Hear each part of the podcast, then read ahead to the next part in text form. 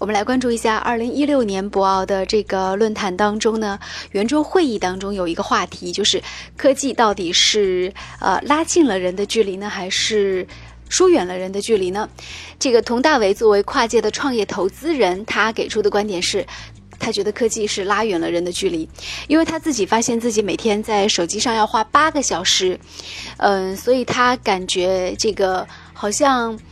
这个，比如说跟孩子之间啊，更多是视频聊天，没有了双方的皮肤的接触，那孩子无法产生真实的记忆。他觉得这种感觉是科技很难去替代的，呃，但他觉得传统的书信更能够体现美好的这种情感。但是呢，搜狐的 CEO 王小川是反对，他说，作为一名演员，你正通过电影、电视、视频、微博，然后赢得了千万粉丝的喜爱，你说科技拉？远了距离，那么你把他们当做是什么呢？假设没有了科技，影迷岂不是离佟大为更远了呢？哎，这样的争论显得很有意思。呃，这一时间段，我们也听听五月小龙是怎么看这个问题的。我觉得这样的争论里面啊，那个搜狐的 CEO 啊，他王小川的理论呢，是过于极端了一点。嗯，在我认为，科技是的的确确毫无疑问的是拉远了人与人之间的距离的。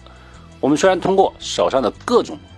一个媒体工具啊，微信也好，然后呢，QQ 也好，博客也好，我们可能似乎有种假象啊，对于我所了解的人，是无时不刻的在关怀，哎，甚至我知道他最近做了什么事情，他最近的发型怎么样，而且呢，我还可以视频聊天，好像能够明白每一个人，所有，就是说，好像跟每一个人的距离是越来越近了一样。对。但是实际上，你有没有发现，正是由于目前的这种科技方式。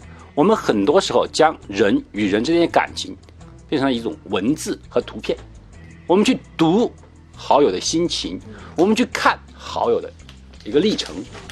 那么，如果说这样的方式是拉近了人与人之间一个距离的话，那么我们换一个比喻，可能大家会更清楚一点。好比说，如果说读能够拉近人与人之间的距离的话，那么现在给你一本小说看，我们随便说吧，我们就说最知名的小说。我们说那个飘，哎飘，哎，你看完了以后，你对于那个斯嘉丽，哎斯嘉丽和白瑞德之间的感情，你了如指掌了，对吧？他们什么时候爱情，什么时候背叛，什么时候争论，你都清楚了。哎，我好清楚他们啊。那么，白瑞德和斯嘉丽认识你吗？你再了解这个小说的所有过程，你可以说你跟他们两个人成为朋友了吗？嗯。好，那么我们再换过换过来，我们再说图片，我们再说图片式的，啊，请你看一部电影，哎，这部电影是某人的一个奋斗史，就比方说我们说最热门的，那个小李，里昂纳多的那个电影叫什么？荒野猎人。荒野猎人。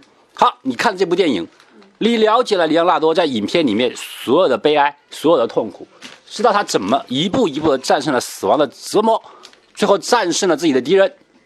哦，你了解他了。那他认识你吗？如果就靠读和看能够把人和人之间距离拉近的话，我们说在这个地方，CEO 王小川同志啊，他举的例子啊，就非常非常的可笑。哎，他说佟大为真是通过科技的力量，使得很多影迷认识他、了解他的。他也知道说这是了解，如果了解就等于拉近了人与人之间的距离的话。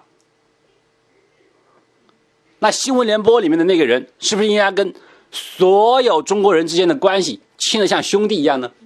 因为我们天天七点半的时候准时的看收看他们，听他们说话，看他们的影像，那他就应该是我的亲人了吗？是的，了解和亲近有时候是两回事儿。我们就说到这里，再见。